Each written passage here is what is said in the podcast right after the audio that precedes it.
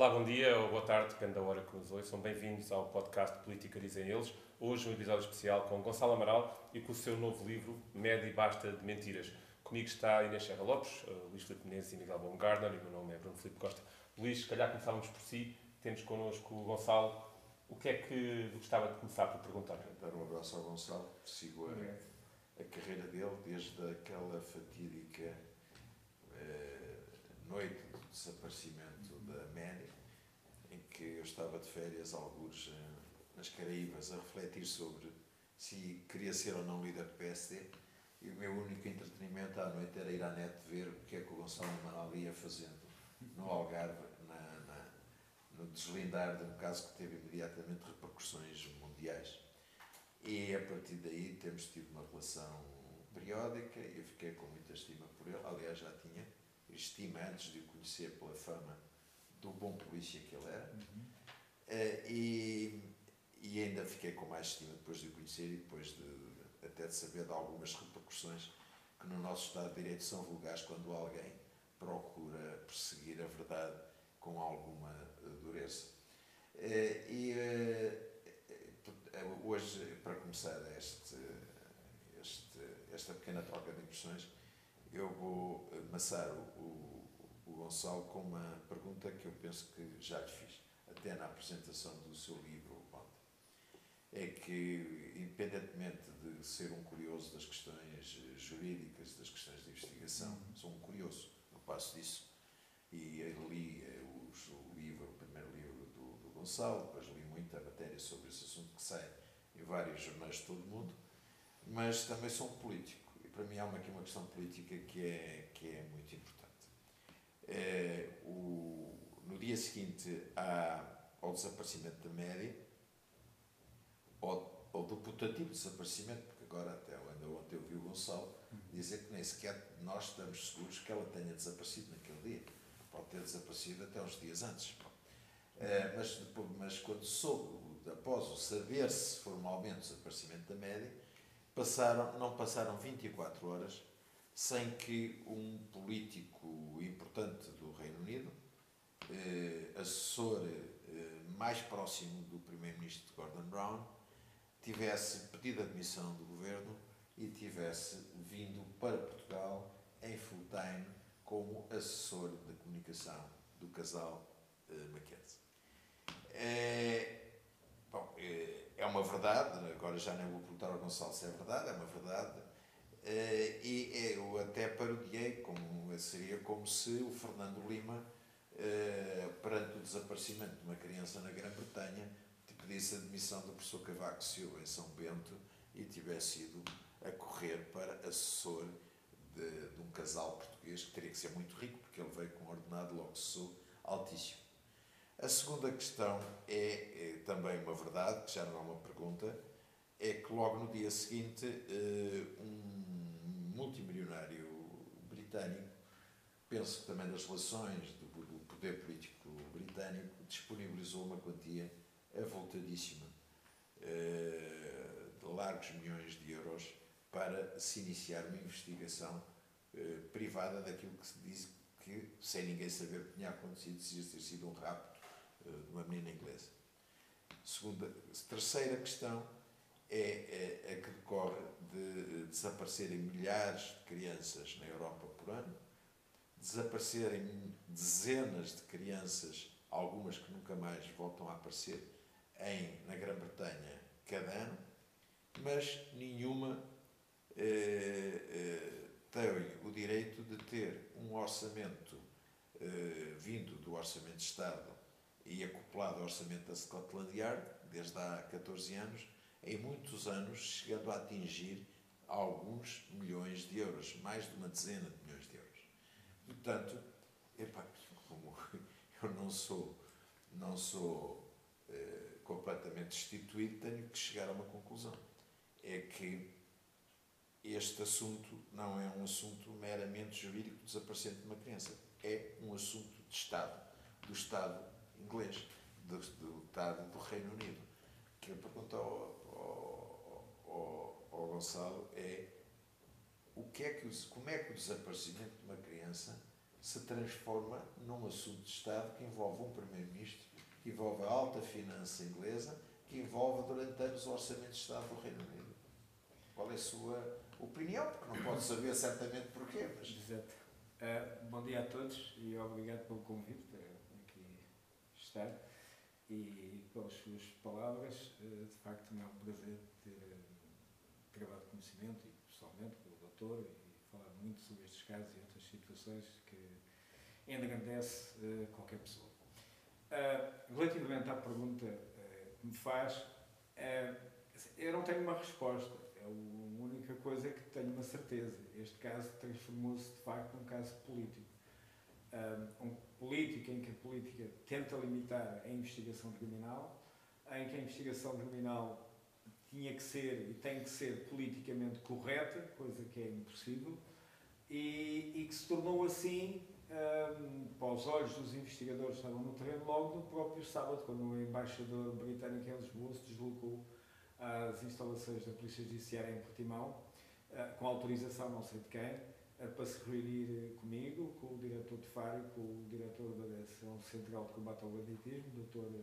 Luís Neves, que é hoje o atual diretor nacional da Polícia Judiciária. Portanto, há aqui algo que, que, que influenciou toda a investigação, continua a influenciar, e que eu, eu, não sou adepto de teorias de conspiração. Uh, há muitas teorias de conspiração do porquê, do porquê, do porquê. Eu uh, apenas constato. E o que eu constato é que nesta investigação, a partir de dado momento, esse momento é quase desde a chegada do embaixador, da parte dos ingleses, nada da, polícia britânica, das autoridades britânicas, nada é feito sem o consentimento e, digamos mesmo, consentimento e, e a aceitação dos pais da criança desaparecida. E que isso é tudo é, é muito estranho. É muito estranho. Eu recordo-me que ainda hum, a polícia britânica estava connosco no Algarve, logo nos primeiros dias do desaparecimento, e só que um dos elementos da polícia britânica que uh, diretamente questionou a mãe sobre o desaparecimento da criança, dizendo-lhe que uh, ela seria uma das principais suspeitas, que era uma situação normal, esse indivíduo no dia, nesse mesmo dia à noite tinha um bilhete de avião de regresso ao Reino Unido. Portanto, há, há, há, há situações que não se compreendem, até porque, uh, para não alongar muito, Fala-se muito em procurar uma criança, procurar uma criança, as buscas pela criança, mas aquilo que os próprios pais já o têm dito é que a, uh, a, a principal preocupação deles é a sua imagem, é defender a sua imagem. Uh, eu recordo-me quando foi no programa da OFREG, isto logo em 2008 ou 2009, em que no site do programa da OFREG, uh, o que eles dizem é que Esperamos que agora seja posto em causa a credibilidade do, do, investigador português e defendendo a nossa imagem, a questão da imagem. Portanto, uh, se a defesa da imagem de pessoas que foram constituídas arguídas num processo uh, custa assim tanto ao governo britânico, é de estranhar e, e eu, como não gosto de interferir nas questões dos outros países, é, é, são os súbditos britânicos é que têm questionado as suas autoridades, uh, os seus governantes, saber o porquê daquilo tudo. Um, um dia uh, vi logo no início também um programa britânico em que uma senhora uh, que estava nesse programa televisivo dizia se fosse uma criança negra, e ela, essa senhora era negra, nada disto acontecia, nada deste, deste interesse, no caso, acontecia, nem a, despesa com a, procura da criança uh, aconteceria porque era uma criança negra. Eu não sei se isso é assim ou não. Agora sei que isto é tudo muito estranho e, e, e, e que um dia ter-se-á que saber. O Sr. lançou, este é o seu segundo livro sobre o caso. Uh, o, que, o que é que este livro traz de novo? Consegue resumir?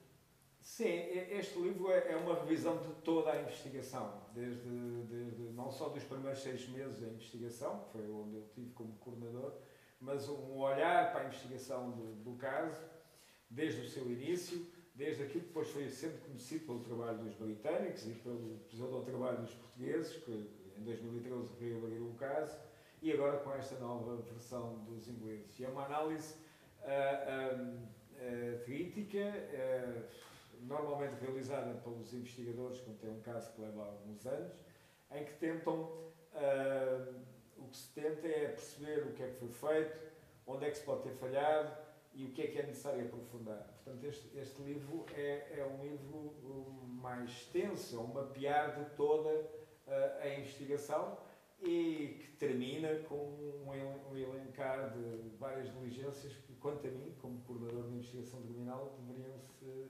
realizar, neste caso em concreto. Portanto, o, o setor só, só acompanhou a investigação nos primeiros seis meses, diretamente envolvido? Sim, depois fui politicamente afastado da investigação. Pode, pode nos contar como é que foi esse afastamento? Ah, decorri em Lisboa, a cimeira, a cimeira do Tratado de Lisboa, foi assinado o Tratado de Lisboa, e nas vésperas eu recebi um telefonema de alguém que queria falar comigo, até era uh, quase familiar, uma jornalista, queria saber notícias do caso e falava de um avistamento, eu já contei isto até uh, num canal televisivo, logo na altura, queria saber notícias de uns avistamentos em Marrocos, da criança, lá no, no, nas montanhas do Rif. Do Rif. Eu lhe disse a ela, uh, em off, e quase só por respeito pela tendo atenção a essa relação quase familiar que existia, é que um, tive um desabafo do género os ingleses que se preocupem é com aquilo que foi acordado com eles e então isso depois esse desabafo transformou-se num, num diário de notícias numa grande primeira página, várias, várias folhas, como se eu tivesse dado uma entrevista não, não é essa pessoa que era a responsável, mas outra pessoa, de, outro jornalista que o fez e pronto, fizeram um excelente trabalho, três, quatro páginas, o jornal vendeu muito. Um, no dia 2, isto é no dia 1 um de outubro, no dia 2 de outubro de manhã está a decorrer a cimeira. Eu estou, estou em, em, em Huelva, em Espanha, como diretor de Faro, estamos a assistir uma cerimónia do aniversário da, da, da Polícia Nacional uh, de Espanha. E quando depois por volta das 10, 11 da manhã recebo o telefonema a dizer que eu tinha sido, o meu diretor recebo o telefonema a dizer que eu tinha sido afastado da direção do departamento de Portimão e tinha que me apresentar, é facto, era um departamento de origem na altura, e portanto sendo afastado assim não diretamente da investigação, a investigação poderia ter sido retirada, era mais chocante, não é? Ter sido avocado o processo pelo departamento, ter ido para a FAB, por exemplo, ter vindo para a DCCB em Lisboa, mas o que foi uh, decidido foi eu sair uh, e a investigação ali ficar em Portimão, onde hoje continua, mais ou menos. Uh, mas o facto disso tudo corria, isso terá acontecido já depois de, do encontro entre José Sócrates e Gordon Brown, Gordon Brown, nessa manhã, diz que já tem falado com o primeiro-ministro português sobre o caso dele, em que Zé Sócrates, na altura, diz que não sabe do que é que, mais ou menos isto, que o. Gordon Brown está a falar, e estão a falar nada disso, e, portanto, o facto é que uh, a consequência daquilo que tinha acontecido anteriormente foi a minha demissão, digamos assim, da, da direção do Departamento de Portugal. Doutor, um, pegando nessa situação, tenho aqui duas perguntas que, que que me saltam a, a, a, que me chamam a atenção que é duas situações que é um, porque essa interferência da polícia britânica quase de uma forma imediata? Como é que foi a relação da PJ com a polícia eh, britânica? E de alguma forma entende-se aqui que um, o Estado português e a polícia portuguesa se subalternizou à polícia britânica? Um, isto é porquê? É porque um, as ordens vieram por parte, por exemplo, do, do Ministro da Justiça ou, ou, ou, do Diretor Nacional da, da, PJ para que, de alguma forma, se subalternizasse e o Sr. há bocado referiu um, na, naquele ponto, quando estava a falar com essa, com essa jornalista, que a Polícia Britânica se devia preocupar com aquilo que tinha ficado combinado. O que é que foi combinado com a Polícia Britânica? Bom, então, resumindo, uh, quando está o desaparecimento, as autoridades britânicas mostram-se interessadas em colaborar, em vir para o terreno. E isso é aceito pela Polícia Portuguesa, pela Direção Nacional da Polícia, que aceita essa situação. Já antes tinha estado connosco e era normal que estivesse o oficial de ligação britânico, uh, Glenn, qualquer coisa, que depois também, uh, dali a poucos dias, terá sido mandado para Londres. A polícia britânica, quando veio, tivemos uma relação excelente com eles, de, de completa colaboração. foram, havia até um, um, elemento da polícia britânica que era de origem portuguesa, que é madeirense, e que pronto, era uma forma de, de uma maior proximidade e não haver aquela dificuldade linguística que poderia surgir de alguma forma até cultural e tudo foi, eh, foi andando normalmente. Nós, foi a polícia portuguesa que, que, que atrasou a, a, as investigações relativamente ao caso a partir da suspeita de, dos pais. Eh, porque normalmente, numa situação deste tipo, uma criança desta idade desaparece de um apartamento onde está a guarda, de, de, neste caso dos pais, os pais são os principais suspeitos. E é a polícia britânica que uh, tenta levar o caso para essa situação, para, ir, para salvaguardar essa situação. E aí já havia da parte da polícia portuguesa um, um, um excesso de cuidado, uh, que não se podia melindrar. Uh, e os britânicos não estavam tão preocupados com isso. Eu contei há pouco até aquele episódio do, elemento da polícia britânica que abordou a mãe, que questionou relativamente à filha, que ela que sabia. E, é a polícia britânica que vai insistindo que tem, por exemplo, uns cães, uns cães uh, especiais uh, para detectar odores a cadáver, para detectar fluidos corporais, e que a dada altura, já ali no começo de agosto, dizem, e esse, até esse colega que, que é da origem portuguesa, dizem, vocês desculpem lá, mas isto uh, uh, está um beco sem saída e temos que chamar os cães, isto não pode continuar assim. E foi com esses cães, uh, lá está por iniciativa dos colegas britânicos, que realizámos o, o, os exames, as inspeções a vários locais onde se encontraram fluidos corporais, amostras de, de, de, daquilo que poderia ser ou pode ser o ADN de Madeleine McCann. Uh, e chegamos ao ponto em que eles são ouvidos, constituídos arguídos e ouvidos como arguídos, em que eles depois saem de Portugal e vão para, o, Reino, para o Reino Unido. Portanto, uh, nessa altura, aqui um à parte, são talvez os primeiros pessoas que a um termo de identidade e residência e que saem do país, na maior das calmas, sem pedir qualquer autorização para sair do país e para a terra deles, apesar de terem aquela medida de coação. Ficando então eu, pelo menos, a saber uh, que o, termo de identidade e residência é quase, não é bem uma coisa judicial, mas é mais administrativa, para a pessoa dizer qual é a sua morada para receber, para receber notificações. E, e, portanto não, não me espanta que, que tenham acontecido outras situações. Só me causa é, é uma estranheza quando se diz que alguém com termo de identidade e residência saiu do país e não pediu autorização para sair do país, porque no fundo tantos andam a sair do país e, e porque não são portugueses, e aos portugueses é que parece que exigem esse pedido de autorização ao Ministério Público.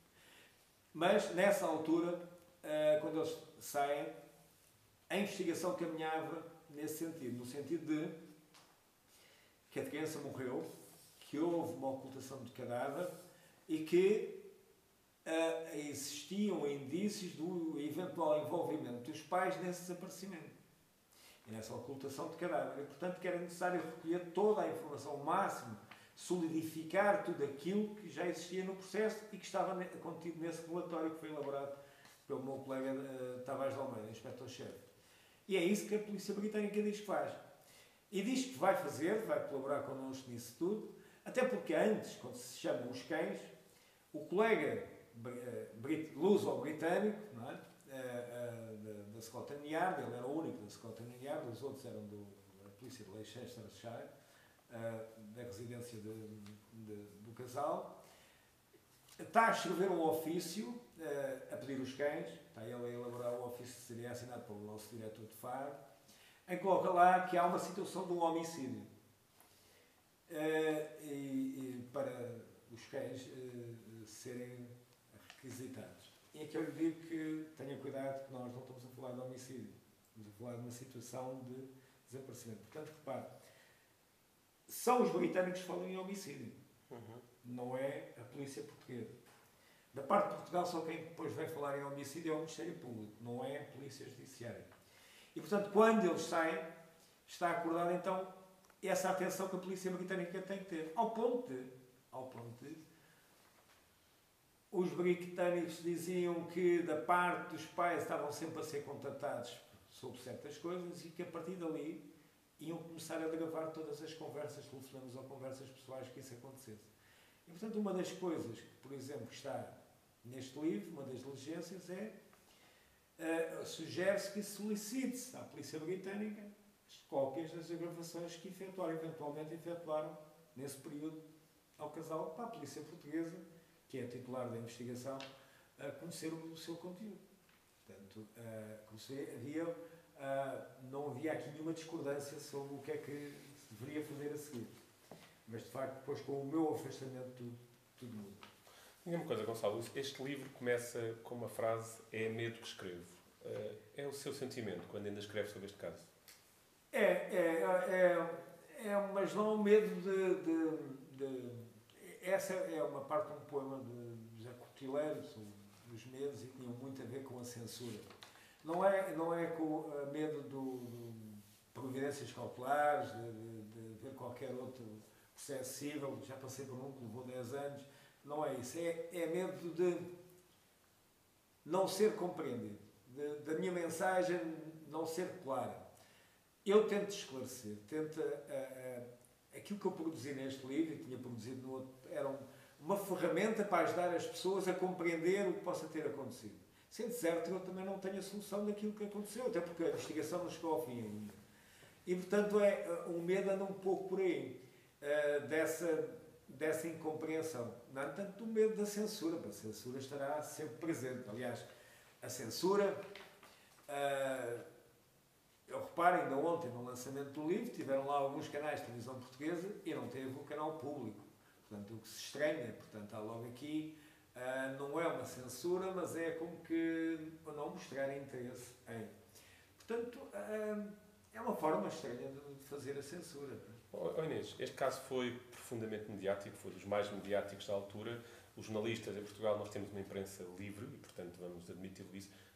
Tu achas, como és jornalista, enfim, jornalista é sempre jornalista, que pode ter havido alguma censura, como diz o Gonçalo, neste, neste caso? Ainda jornalista. Ainda jornalista. é, é, é, um caso complicado, é, é, porque, como todas as, o que vocês disseram mostra, isto é um caso que tem muito de político e tudo o que é político envolve uma grande dose de propaganda. Uh, propaganda no sentido verdadeiro da palavra, não de publicidade, mas de manipulação de factos. E uh, foi-se criando uma, uma retórica em que se arranjavam desculpas, uma narrativa, como diria o antigo primeiro-ministro José Sócrates, uma narrativa em que primeiro a culpa era do inspetor porque tinha acusado injustamente os pais, depois os pais, eh, eh, depois era a polícia inglesa que já não colaborava com a polícia portuguesa, depois, eh, quer dizer, foram-se criando desculpas sucessivas para que, no fundo, as pessoas esquecessem o principal, que é ninguém sabe a verdade. Ninguém sabe onde é que ela, o que é que aconteceu. Ninguém faz a menor ideia. Ou se Só alguém os faz. responsáveis pelo desaparecimento é que sabem. Exatamente, e, mas nós não sabemos sequer quem foram os responsáveis pelo desaparecimento. Agora eh, surgiu aquela hipótese do, do, do, suspeito que está detido, que está preso na, na Alemanha, eh, mas eu percebi pela, pelo que o Sr. Inspetor disse que não lhe parece que essa seja uma pista válida uh, tantos anos depois. Ou estou enganada? Não, está tá certo e faz estar dentro daquilo que acabou de dizer, da questão da propaganda e da publicidade. Porque o caso, hum, a partir de dado momento, hum, chegou a esse ponto. Por exemplo, este, este aparecimento deste, deste suspeito alemão uh, começa no ano passado. E se repararem toda a campanha que foi feita, é uma campanha de propaganda que tenta manipular, manipula as pessoas e até os jornalistas. Eu, eu fiquei, eu, eu, no livro falo sobre isso. Eu, eu fui investigador criminal e estou habituado a questionar-me. Eh, se me põe uma situação, eu tento perceber o porquê, uh, tentar perceber as motivações, tentar se aquilo é possível, se não é possível. E como jornalista espero alguém seja jornalista e, e, alguém, por exemplo, que seja jornalista de investigação, que não é um investigador criminal, penso eu, mas que tenha alguma preocupação e que saiba o quê? Saiba questionar, saiba perguntar. E aqui, neste, neste, neste caso, o que se assistiu foi em muitas das situações, porque o jornalista tinha a opinião favorável a A, favorável a B, normalmente, no ano passado, favorável aos pais da criança, o que questionavam era, por exemplo, apenas e só, os senhores dessa investigação alemã não encontraram nada que relacione os pais, pois não? Não, não, não, não. Portanto, era só essa preocupação. Não questionaram, por exemplo, relativamente a este suspeito, qual a razão para não ser Portugal a estar a investigar esse suspeito. Isso é uma, uma, uma dúvida que, que. É absolutamente legítima. É legítima porque o processo é português, o caso aconteceu em Portugal e de repente aparecem os alemães a dizer: Nós temos aqui uma investigação, os senhores chegam-se lá para aquele lado, porque isto agora é tudo connosco. Como dizia ontem o procurador, porque em Portugal você, a gente faz em seis meses aquilo que a gente faz numa semana. Uh, e outras coisas. Mas este não questionar, aceitar tudo o que vem, e repare, e se, vê, se ler o livro, a parte das 80 e tal páginas dedicadas a esta situação alemã, e se recordar daquilo que foi dito no ano passado, por exemplo, o tal canal de televisão pública, que andou durante não sei quanto, quase um mês, toda, às sextas-feiras, sempre com um programa sobre, sobre, sobre, sobre, é tudo o que está neste processo. Mas sem questionar, tudo o que está neste processo, no processo em que levam à, à acusação desse suspeito por violação e à condenação dele por uh, violação de, tal, de, uma senhora americana na, na Praia em 2005. E eu não sei se as pessoas tiveram acesso ao processo, se lhes deram, como cá em Portugal se deu, e bem, um CD aos jornalistas, dos tais não sei quantos volumes que são, dos milhares de páginas que são, ainda tenho dúvidas se, todo, se os jornalistas leram aquilo tudo. Mas este processo alemão também é um pouco volumoso, mas tem apenas quatro volumes e mais quatro apensos e consegue-se ler. Apesar de estar em alemão, consegue-se traduzir facilmente com a ajuda do Google, para quem não sabe o alemão. Mas aquilo que saiu, aquilo que foi publicado, é a tal questão, como dizia o Churchill, que ainda ontem me referia, é que não há opinião pública. O que há é opinião publicada. E aquilo que importa é manipular as pessoas, é publicar, está publicado, isto é a verdade, porque é a verdade que foi publicado. Mas nunca foi questionado. Ó oh, oh, Sator, deixa-me fazer uma pergunta antes de, de oh, Luís, se me permitir. Desculpe, desculpe a crítica aos jornalistas. No meio de jornalistas, um, é que já ouviu muitas críticas ao trabalho. Claro, claro, claro, não, eu, eu entendo perfeitamente. E, e, habitualmente o que acontece muitas vezes é que uh, quando não, não temos uma resposta para alguma coisa, criticamos sempre o outro lado para tentar desviar a atenção. Um, eu vou-lhe fazer esta pergunta, eu não sei se o doutor tem filhos, uh, ah, um, se é pai, mas eu, eu, eu, faço esta, esta pergunta porque uh, parece-me que é, uh, que é interessante e, e liga-nos muito àquilo que também nos traz aqui, que é uma leitura mais política de, deste caso. Um, nós deixámos de falar da criança e nós deixámos de pensar o que é que poderá ter acontecido ou não e, e, e aquilo que se nota, e eu queria ouvir a sua opinião, é nós andamos nos últimos 10 anos um, a tentar provar, nós, a sociedade em geral, ou as pessoas mais envolvidas, a tentar provar que os pais não estão envolvidos e de que a investigação portuguesa um, aldrabou, vou utilizar esta, esta expressão porque uh, uh, um, no sentido de dar uh, esta ideia de que aldrabaram o trabalho e, e, depois efetivamente vieram os ingleses e os alemães tomarem conta disto porque um, a polícia portuguesa direcionou o caso aos pais e não, os pais são os pobres coitados e efetivamente não fizeram nada. Mas nos últimos anos não se falou mais da criança, não se pensou. Isto passou a ser um processo político e de quase de defesa dos McCain e nós passamos a ignorar a, a, figura principal do caso, que é a própria criança. É verdade, eu já falei nisso várias vezes e, e alerto e continuo a alertar e, e e a comparação que eu fiz foi: neste momento conhecemos mais um suspeito do que conhecemos a própria criança. E quando há um desaparecimento deste tipo, aquilo que nós nos temos de preocupar logo das primeiras diligências é a questão da victimologia, é quem é aquela criança, e conhecê-la a fundo. E aqui não nos foi permitido conhecê-la. Uh, nomeadamente através, através do, do tal uh, histórico clínico que não lhes foi entregue, nos, eh, era importante. Porquê é que não foi? Cá está, lá entrou a política, os pais ficaram um pouco de fora, uh, disseram os tribunais mais ou menos isto, os tribunais decidem, os tribunais britânicos, no âmbito de uma carta corretória, disseram que não se tinha acesso a, a essa parte clínica, ao histórico clínico, mas os pais podiam uh, uh, conceder e, e, e informar a polícia e as autoridades sobre isso. Mas neste momento, nos últimos 10 anos isso aconteceu de a questão da imagem dos pais, uh, uh, no fundo, a dizer os pais não têm nada a ver com isto e que até existiu um rapto e que a polícia portuguesa trabalhou mal, neste momento isso já está tudo dado como adquirido. Neste momento é assim, se reparar na, na, na, naquilo que dizem, por exemplo, os alemães, eles têm o caso resolvido. Portanto, uh, os pais nada têm a ver com o assunto, existiu um rapto, a polícia uh, portuguesa não soube trabalhar e agora vão ser eles que vão acusar e vão condenar essa pessoa por, como, uh, por rapto de, de Madeleine McCann, sem terem nada em termos de prova. Uh, o que eles têm é, é um diz-diz. Não têm indícios. se nós formos ao processo português, mesmo nesse relatório está, um, está uma súmula dos indícios, depois ao longo do processo existem mais indícios. Há indícios do eventual envolvimento dos pais no desaparecimento e ocultação do cadáver. Isso está lá. Eu não quer dizer que no final da investigação, eu volto a dizer isto, e se não tivéssemos voltar atrás e dizer, não senhora, não aconteceu nada disso, apesar desses indícios, isso era tudo explicado por isto, ou por isto, ou por aquilo. Há fortes indícios que ocorreu uma simulação de rapto. Se existe uma simulação de rapto, para quê? Um rapto real. Porque se há um rapto real, porque é que se simula um rapto? Isto é o processo português.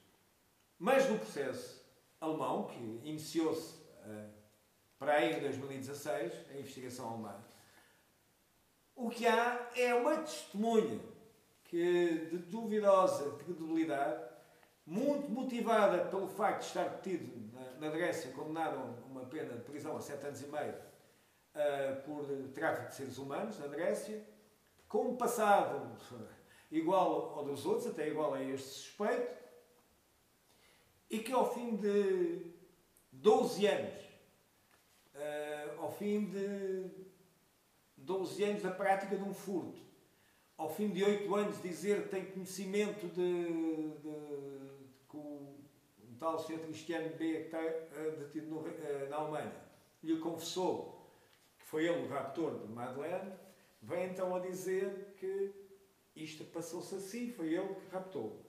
Mas uh, não há indício nenhum. Há um indício depois muito mal produzido. Muito mal produzido porquê?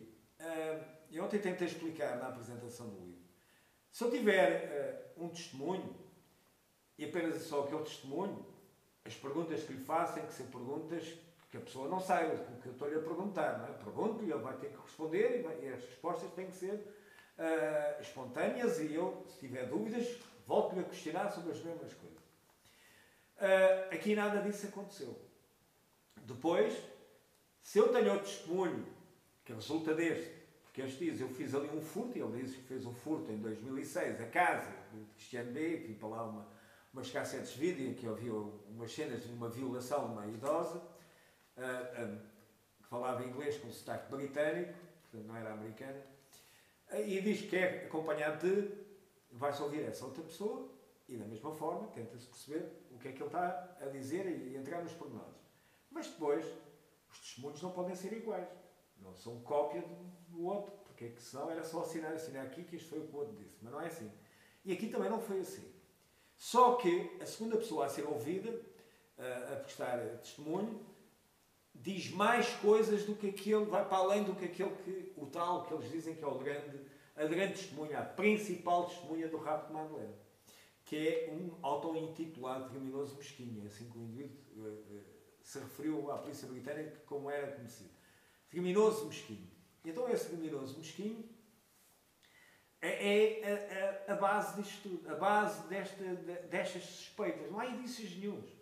É um diz. Diz-se que ele diz que ouviu dizer que.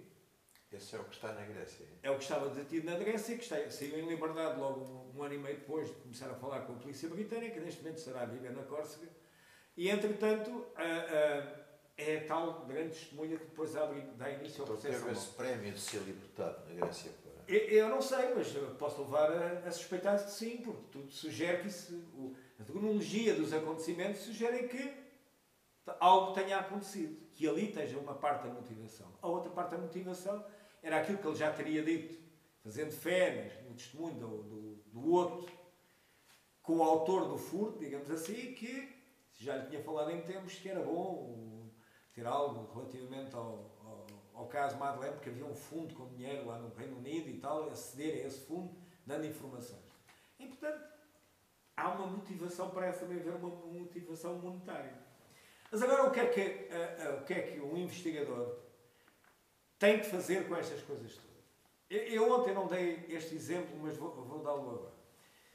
Há ele diz que furtou daquela casa de Cristiano B duas cassetes, de, vídeo e, e máquinas de, de, filmar Sony.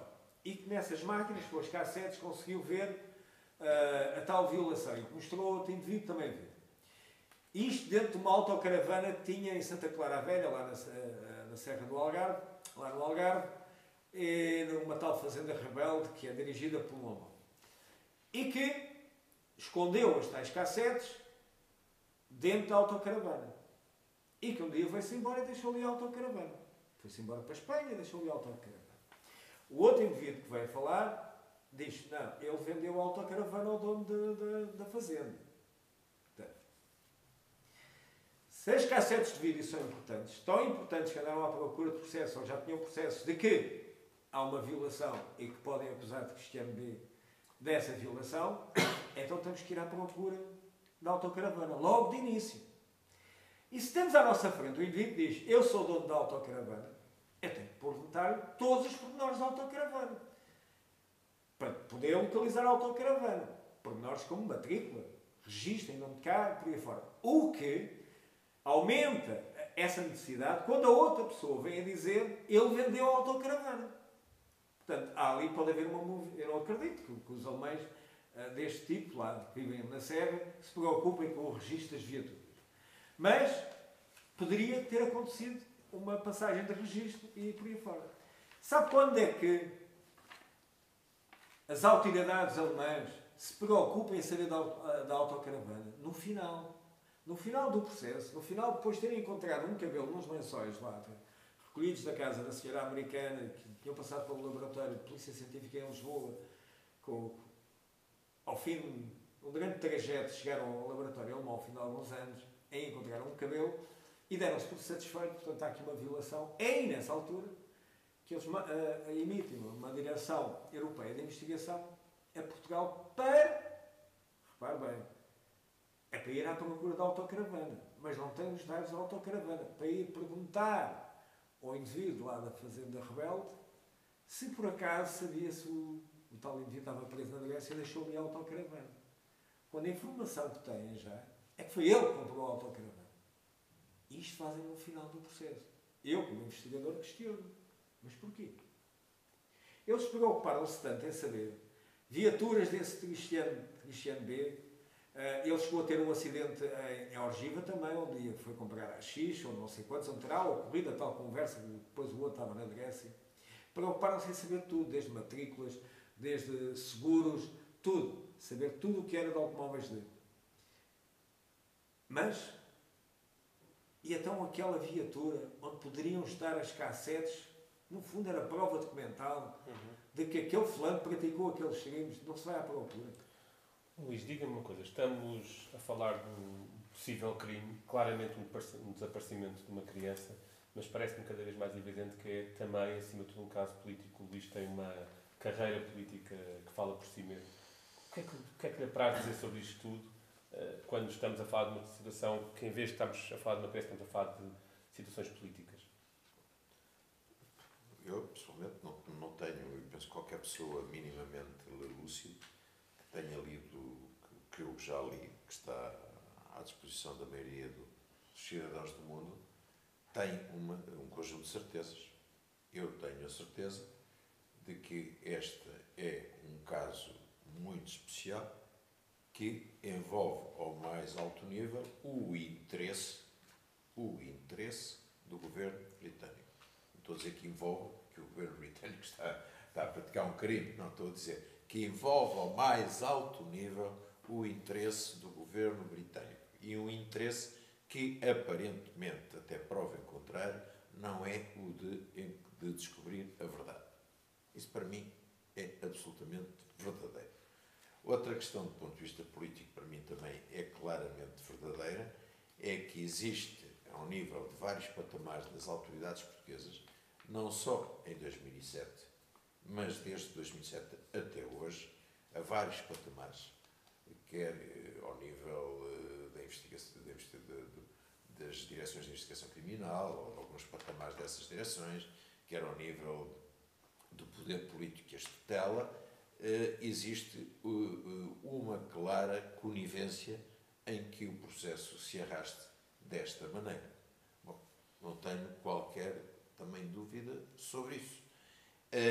Até porque, em relação a esta questão que surgiu deste suspeito alemão, que segundo Gonçalo Amaral diz, não é uma pessoa recomendável, é de facto um bandido, é uma pessoa com, com todas as razões para ser uma pessoa investigada e perseguida e suspeita de tudo e mais alguma coisa, mas é, há nestes últimos dois anos um conjunto de questões políticas que a mim, como cidadão português, me constrangem muito. Como é que é possível? Não consigo entender se há uma, uma investigação que está sediada ainda formalmente em Portugal e no Algarve e em Portimão, como é que eh, putativas provas de uma tese que é colocada em cima da mesa pela, por um conjunto de investigadores alemães são, vêm a Portugal um conjunto de senhores, carregam um caminhão tiro e levam para a Alemanha tudo aquilo que, que é a matéria que estaria uh, ao abrigo da soberania investigacional portuguesa. Levar uma caminhoneta para a Alemanha, levar, levarem documentos para a Alemanha, levarem outras provas para a Alemanha. Bom, uh, podem ser adulteradas, por visto, até já foram adulteradas algumas. Quem é que permitiu isto e porquê? É por uh, estrito laxismo, por uh, subserviência crónica dos portugueses uh, em relação à, à Europa, a alguns Estados europeus? É possível. Mas não deixa de ser uma responsabilidade política. Eu, eu fico espantado quando os jornalistas portugueses não se questionam sobre isto. E, e o Gonçalo Manuel já referiu isso, eu também reitero. Os grandes defensores da tese, desta tese maquiavélica, uh, uh, esta narrativa construída de uma forma maquiavélica, a meu entender, na Alemanha, o grande defensor em Portugal tem sido a RTP. A RTP. É absolutamente espantoso.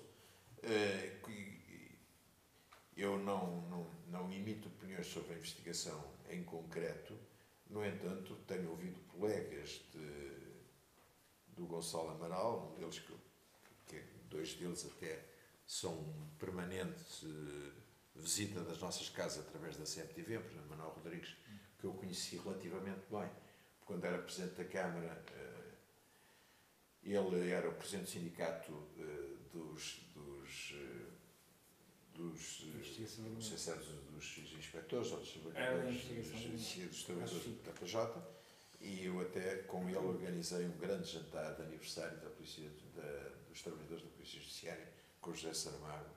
Em Gaia, e portanto, a partir daí fiquei a, a conhecê-lo, e tenho ouvido as opiniões dele, que é um polícia de referência, um polícia que esteve à frente, talvez o número um, Gonçalo Amaral poderá corrigir, à frente de todo o processo, por exemplo, da investigação e da prisão uh, das pessoas envolvidas uh, na, nas RP 25 de Abril, portanto, uma pessoa altamente credível, com grande currículo na Polícia Judiciária e que né, já ouvi dizer várias vezes que isto é uma, uma são teses completamente bárbaras do ponto de vista da investigação criminal.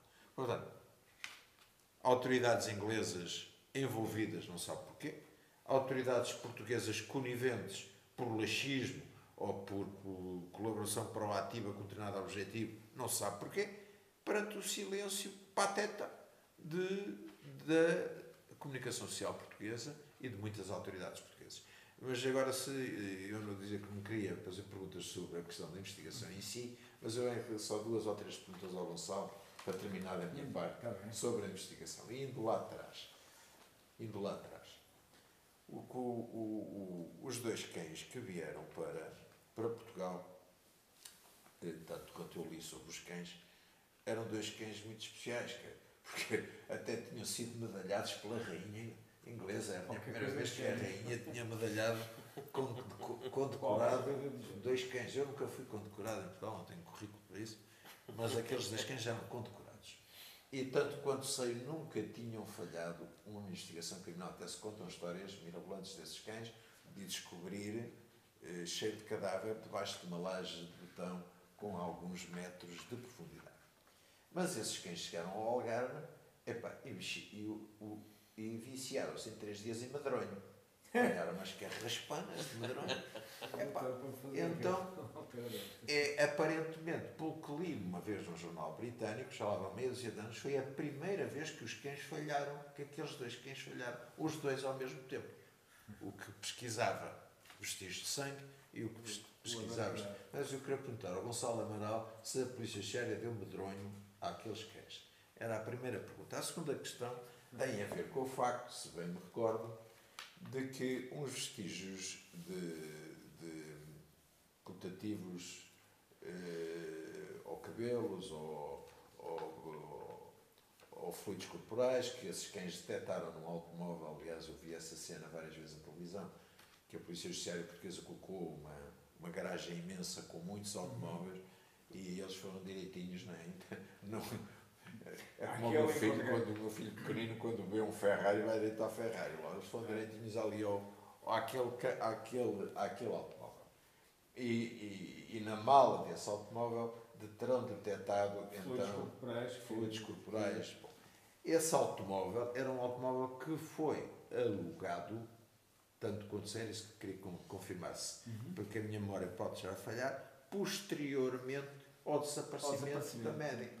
15 dias não, depois. Isto não é um, não é um imbróglio muito grande que não se devia deixar cair por terra a questão do envolvimento dos pais Tucur, só com este detalhe. E a última questão sobre, sobre ainda sobre, sobre o casal.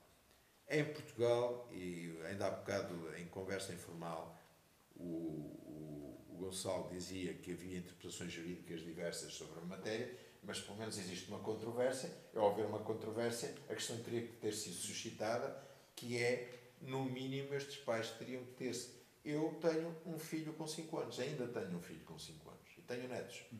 Eu nunca me admitia ir noites seguidas jantar a 100, 200, 300, 400 metros de distância e deixar um filho meu com 5 anos, eu, que neste caso eram três filhos, dois mais pequenos, sozinhos, fechados num apartamento Portanto, que estes, estes casais, no, casal mínimo, tinham que ter sido acusados de exposição ao abandono. E se ser constituídos arguídos, no mínimo, por esse putativo crime.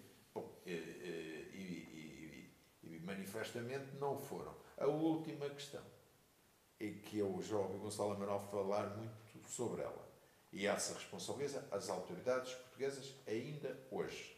Porque é que esta investigação nunca foi sujeito a um elemento que um leigo como eu sabe que é nuclear, obrigatório e inultrapassável, que é a reconstituição dos factos daquela noite com todos os intervenientes que vieram a participar. Gonçalo. Então, indo ao princípio, começando, tentando responder ao doutor e respondendo, começando com os cães, é certo e seguro que não devemos moderar os cães. Uh, aliás, tratámos de ter um veterinário sempre atento e prevenção para o caso de lidelas de cobras e essas coisas que pudessem acontecer aos animais, portanto esse cuidado era necessário. Os animais tiveram, também não tiveram mal com o calor, porque tiveram, tiveram que estar num espaço uh, com o ar-condicionado a determinada temperatura, uh, em termos de estar fresco, local fresco, porque havia calor no Algarve. Isto, o técnico, o treinador deles, indicava que assim tinha que ser, e todos os cuidados foram, foram tomados E os cães, ao contrário do que se diz, que eram cães que trabalharam em Portugal e trabalhavam, trabalharam no, no Reino Unido e que trabalhavam também com o FBI uh, ah, no, nos Estados Unidos, uh, cães que ajudam, eles por si só não resolvem o caso, mas ajudam a resolver, porque ajudam a localizar os tais odores a cadáver e os tais uh, fluidos corporais e depois podem ser recolhidos e analisados em laboratório. Foi o que aconteceu neste caso. Neste caso, encontraram-se odor a cadáver, é, dentro do apartamento, odor a cadáver nas roupas da, da, da mãe da criança, é, odor de cadáver fora do apartamento que estava alugado, odor a cadáver na viatura é, alugada de 15 dias depois, e fluidos corporais, tanto dentro do apartamento como também dentro da bagageira do carro e na chave do carro. E, e eu prefiro a chave do carro, vou, já vou explicar um pouco mais à frente. Portanto, isto depois tudo é, é recolhido, é, foi enviado, eram amostras muito minúsculas. À época, tivemos a informação que o, o, o, exame que era necessário fazer pelo Copper Number não se realizava em Portugal, mas que o Reino Unido estava em condições de o fazer. O FS, o laboratório denominado FS. E assim foi, foi um colega nosso que recolheu, que acondicionou, que levou em mão e que entregou em mão, nunca quebrando a cadeia da custódia da prova, cuidado que nós tivemos na altura, esse tivemos com a cadeia de história da prova e que entregou no laboratório britânico tudo isso. Onde antes de, preliminarmente, nos disseram que, por exemplo, os fluidos encontrados na bagageira do carro correspondiam uh, a um descendente, a um descendente de, do pai da criança, do pai de, de Madeleine.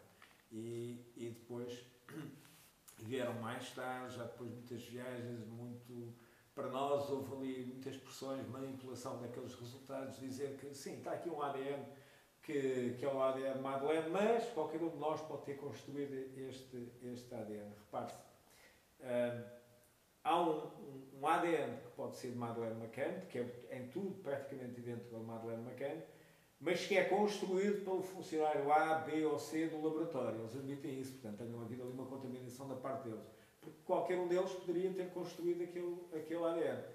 Eu, na altura, perguntavam, porque né, não se tinha. Uh, eles não.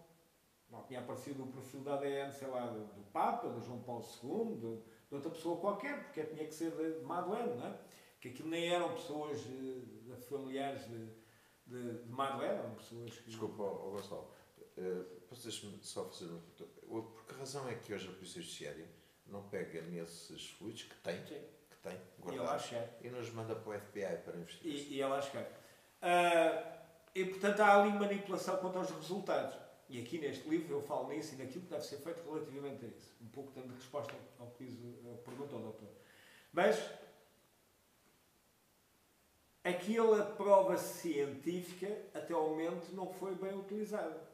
Há, por exemplo, foram encontrados cabelos que são cabelos a coloração, coloração de, dizem eles que é a coloração uh, de Madeleine McCann. Antigamente, quando não havia o, o, perfil da ADN, era pela comparação da cor que se dizia que o cabelo poderia ser ou não ser da pessoa. E eles fazem essa técnica, a coloração é de Madeleine McCann. Esqueçamos que, que existe ADN, os exames, a possibilidade de realizar exames de ADN, portanto, aquilo seria Madeleine McCann. E estavam na bagageira do carro. Uh, e depois de gastarem muitos cabelos, uh, chegam à conclusão que o gastarem a destruírem cabelos, chegam à conclusão de que o cabelo não tem raiz, por tal razão não é possível realizar o, o, o exame de ADN, porque para realizar um exame mitocondrial através do cabelo só com raiz. Mas há laboratórios que o conseguem fazer mesmo sem raiz. Uh, e o que se pergunta é aquilo que diz o doutor.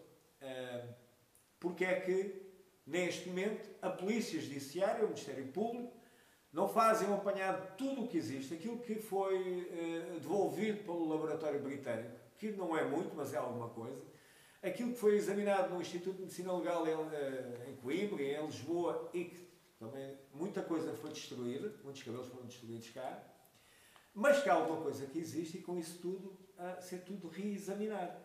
Até para se comparar, e pedindo ao, ao Agora que há este suspeito, ou com outro suspeito que apareça, se comparar com o cabelo de comparar se é mesmo, o mesmo indivíduo ou não. Isto pode ser tudo feito, realizado em Portugal e não se percebe que não faz.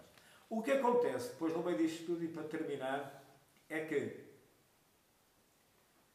eu sou polícia e quando me começam a contar uma história e a arranjar uma explicação para aquilo que existe, uh, acho estranho. Na altura, a primeira explicação que a família uh, dos pais da criança desaparecida, a família, familiares da criança, diziam é que foi a polícia judiciária que colocou essas provas dentro do carro e dentro do apartamento.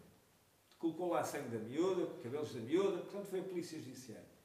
E mais recentemente, há poucos, há poucos um mês, dois meses, um senhor jornalista britânico que diz que é em busca da média ou qualquer coisa parecida, uh, sugere no seu livro que, que fala no meu nome, como se eu tomasse todas as decisões, não é? mas pronto, fala no meu nome e que diz que eu estava a ser pressionado e, portanto, uh, foi a, terá sido a Polícia Judiciária que colocou os fluidos corporais e os cabelos da, da menina na bagageira do carro. É O que eu pergunto, exatamente, e o que eu pergunto é assim. E o que eu pergunto é exatamente. é simples. O que eu pergunto também é simples.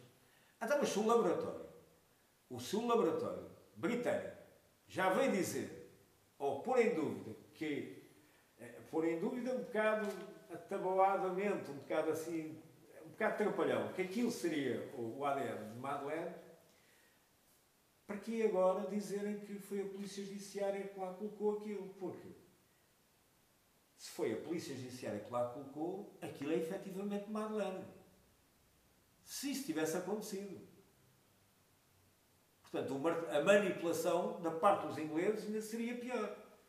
Portanto, é, é, é, é esta justificação que é idêntica àquilo que diziam os familiares em 2007, os familiares da miúda.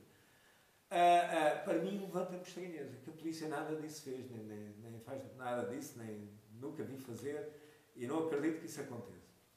Mas reparem, ainda para esta questão do, do, do ADN encontrado, dos vestígios encontrados na bagageira, é que na chave do carro também existia um fluido corporal, também existia sangue. E esse, portanto, lá está a prova que os cães não falharam. É que esse efetivamente era sangue, era sangue do pai da miúda que se cortou a fazer a barba. E, portanto, os cães, que falharam em tudo, conseguiram ir à chave do carro e dizer aqui está sangue. E era sangue. Portanto, os cães não falharam. Se conseguiram ir àquele pormenor, os outros não estão corretos. Estamos, estamos a chegar ao fim da nossa conversa, Gonçalo, mas eu queria fazer uma pergunta à Inês. Inês, falámos muito sobre política, mas também sobre jornalismo. Este caso continua a ter interesse, primeira questão. E segundo, porquê é que há aqui tanta interferência do, de, do poder dos jornalistas nesta, nesta investigação? Eu acho até que não há muita interferência do poder dos jornalistas. Cá em Portugal. Investiga... Cá em Portugal, sim. Mas no Reino Unido é. Sim, aliás, basta fazer uma busca na, no Google, fazermos uma busca pelo nome do inspetor Gonçalo Amaral e pelo nome deste novo livro e não encontramos os primeiros 20 resultados, são todos artigos escritos em inglês. Não aparece nenhum resultado nos primeiros 20 em português. Não, mas não há, não há interesse, Inês. Não, espera só um minuto, porque esta é de facto uma questão complicada. Este é um processo uh, tão complicado ou mais do que foi, por exemplo, o processo da Casa Pia. Uh, porque são processos em que se mexe com emoções e em que uh, se há uma espécie de nihilismo, não sei, um antagonismo que se cria, por exemplo, relativamente a, a este caso, Madeleine McCann, o que se criou foi uma antinomia, que é o inspetor Gonçalo Amaral, por um lado, barra Polícia Judiciária, e por outro lado, os pais da criança, barra Governo de, Britânico. Uh, e o que, o que é que acontece? Acontece que os jornalistas uh, não se entrincheiram. E, portanto, o que é que eles querem? Obter informações. E, e, quem é que lhes dá informações? Quem vir publicada a sua versão dos factos. E, portanto, há uma manipulação que às vezes os jornalistas nem sequer sentem que estão a ser objeto dela. Por, por isso é que eu lhe chamo propaganda, porque é uma coisa muitas vezes até organizada, e aliás, não vamos esquecer que, salientar mais uma vez, no dia a seguir ao desaparecimento, aterrou em Lisboa para ser assessor de imprensa do casal McCann, o antigo assessor do primeiro-ministro inglês. Antigo até àquela data, não é antigo de, de, de, de 10 anos antes. E, portanto, eh, pessoas com uma prática de funcionamento, de, de, de trabalho com, com a imprensa, O com muito dinheiro? Com muita informação. Os jornalistas querem procurar a verdade. Eles não estão mal intencionados. Claro. Simplesmente não sabem onde se situar. E, portanto, às tantas, ficam do lado, tendencialmente, de quem lhes vai dando informações. Isso acontece em tudo, não é só nos casos criminais. É, É na e- investigação. E, e perdem às vezes, como os polícias, às vezes perdem a objetividade e deixam-se levar pelas emoções. Sim, muitas vezes, mas há coisas que se perdem no meio do caminho. É, há- por- o, o Sr. Inspetor falou de pormenores da história que eu não recordava de todo em todo. E, e, e, e, estas histórias que se prolongam, estas investigações que se prolongam durante muitos anos, são como os conflitos esquecidos. os, eh, É, é como as, aquelas guerras que não acabam nunca. As pessoas interessam-se vagamente num epifenómeno qualquer. Ah, mas aconteceu mais qualquer coisa. E depois a reação geral da sociedade até é, já não há paciência para ouvir falar nesse caso. O que é também só por si uma atividade E o que é pretendido por alguém também. Claro, exatamente. Cansar Agora, eu queria dizer Pois só os- mais uma coisa. Pois, Eu queria só- pois os eu- polícias também têm uma carreira. eu, eu queria dizer só uma coisa. Claro que sim, é óbvio que sim, e, eu- e Claro. com certeza que o, que o Inspetor Gonçalo Amaral, não falámos nisso, mas que depois disso terá sofrido consequências posi- da posição que adotou. E os outros continuam. Já lhe vou perguntar sobre isso. Queria só dizer uma coisa sobre o, sobre o processo alemão e sobre o que o, o Luís Fernandes estava a, a- a perguntar há pouco. Eh, Eu não conheço, como, como sabem, o processo, obviamente, mas eh, havendo mecanismos de cooperação judiciária e sabendo eu que, tal como em Portugal, a Alemanha não extradita nacionais seus para serem julgados noutro país, é natural que, se houver um julgamento, seja feito lá. Isso, o que não implica que a investigação não continuasse a decorrer em Portugal. Não, agora, com os mecanismos de cooperação internacional, isso eh, exclui alguma teoria da conspiração, ou não, Sr. Inspetor? Não, é, a conspiração, alguma coisa existe, organizada em termos de coisas. Ah, está a acontecer, foi planeado, foi organizado, foi. Esteja de acordo, os pais da criança estão de acordo com, o que está a acontecer. Agora, ah, o que choca né, ne- nesta situação são duas coisas. É aquilo que já disse o, o doutor relativamente à, à subalternos, subalternos, somos um pouco subalternos do, do estrangeiro e dependentes de, a propósito desta cooperação. Porque ah, não é só este caso que está nas mãos do- do- dos alemães. São outros casos que aconteceram em Portugal em que se diz agora que este suspeito não os praticou, portanto é para cá que nós é que investigamos.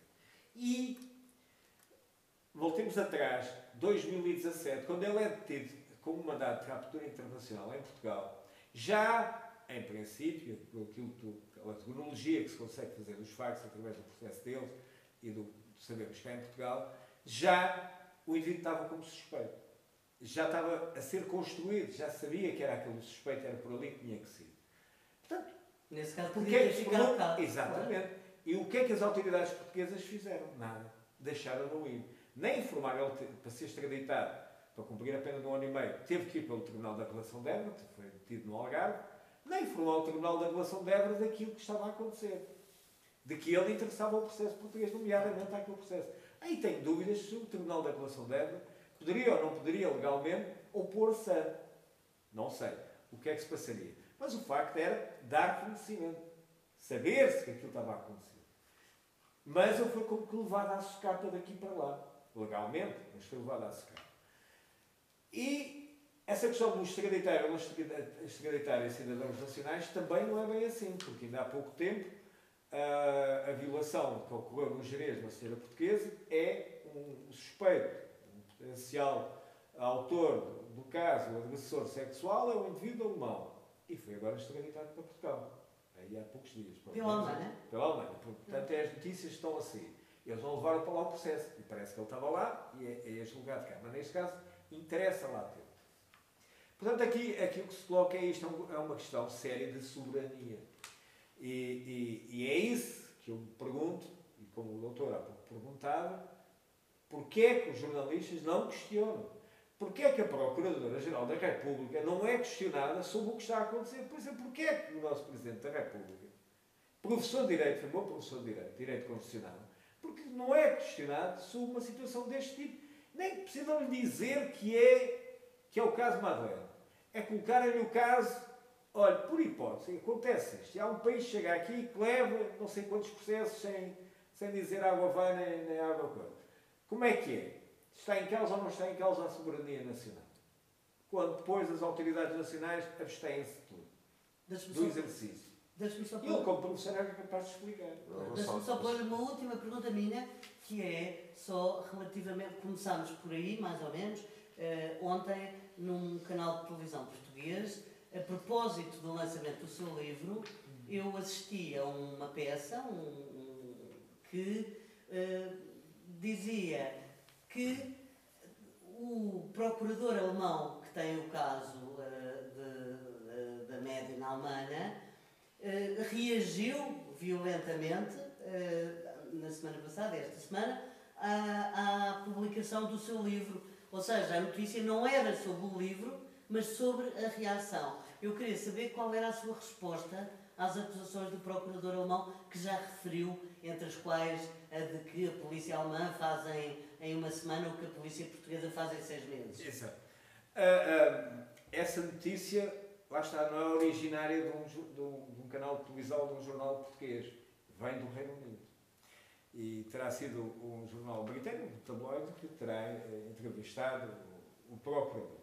Aquilo que o procurador diz, a dizer que atuámos mal relativamente a este suspeito, que a polícia portuguesa não se preocupou muito com o caso porque era uma doença britânica, não era portuguesa, porque se fosse portuguesa, assim tinha-se preocupado, e que uh, fazem em uma semana aquilo que fazemos em seis, uh, uh, tem que merecer uma resposta da própria Polícia Judiciária e das autoridades portuguesas, porque é gravíssimo. Estamos a falar de um procurador de um país como a Alemanha, de um país que está na, na União Europeia como nós, ocupa o mesmo espaço, que é líder da União Europeia em termos políticos, mas não é líder da, da, da investigação criminal em Portugal nem da justiça em Portugal. E, e não, não, podemos ser subservientes relativamente a. E, e não existindo essa resposta, uh, que os jornalistas deviam perguntar, a próxima vez que encontrarem o Diretor Nacional da Polícia Judiciária, Dr. Luís Neves, Dr. Luís Neves perguntem afinal, qual é a resposta, o que é que pensa disto. Inspetor, Deixe-lhe fazer aqui é, é, uma, uma última pergunta. É, aliás, antes da pergunta, fazer um pequeno comentário. É óbvio que em Portugal este processo, acima de tudo, é um processo político. Começa pelo seu afastamento, que é um afastamento político, com a ideia de. E agora nós, é-nos dada a liberdade, talvez, de nós escamotearmos aqui um bocado a situação desviar a atenção da investigação, atrasar a, investigação, um, mudar o caminho em que a investigação estava a, a, a ser tomada. E, portanto, por esta situação também da soberania do processo e de Portugal se deixar, ter deixado subalternizar, é efetivamente, acima de tudo, um, não atendendo à questão criminal ou pseudo-criminal do, do processo, é uma questão política. Eu faço-te uma pergunta. Alguma vez alguém pediu que não escrevesse os livros? Uh, não, nunca ninguém me pediu que não escrevesse os livros. Uh, até porque, quando tomei a iniciativa de escrever os livros, eu já tinha saído da polícia. Eu já estava a sair, já tinha pedido a reforma, o primeiro livro. Mas pediram para não me opor ao arquivamento do processo, isto enquanto estava, no, estava na, na investigação. E depois ouvi antigo Presidente da República dizer que não havia necessidade de ter escrito o livro. Uh, portanto, isto relativamente aos livros. Uh, a ideia que eu tenho, por exemplo, o atual Diretor Nacional, isto foi minha testemunha no processo civil, na altura que ia, que ia lá ao julgamento, o Diretor Nacional da altura, o Dr. Almeida Rodrigues estava sempre a telefonar para saber como é que tinha decorrido, se a polícia tinha ficado mal, se não tinha ficado mal, a imagem da polícia, não sei quantos mais. Portanto, uh, isto é para se ver, está a levar ali a ser julgado, e eu estava ali a ser julgado civilmente, um coordenador de investigação criminal da Polícia Judiciária.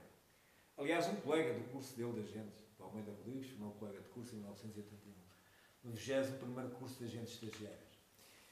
E a, a preocupação era a imagem da Polícia Judiciária. Entende? Não é uh, a verdade. É uma, tudo uma questão de imagem. Uhum. E isto é o que se tem passado ao longo destes tempos. Porque esta estratégia de aceitarem um, um, encontrarem, criarem, construírem um suspeito não vem deste, deste tempo, deste diretor nacional.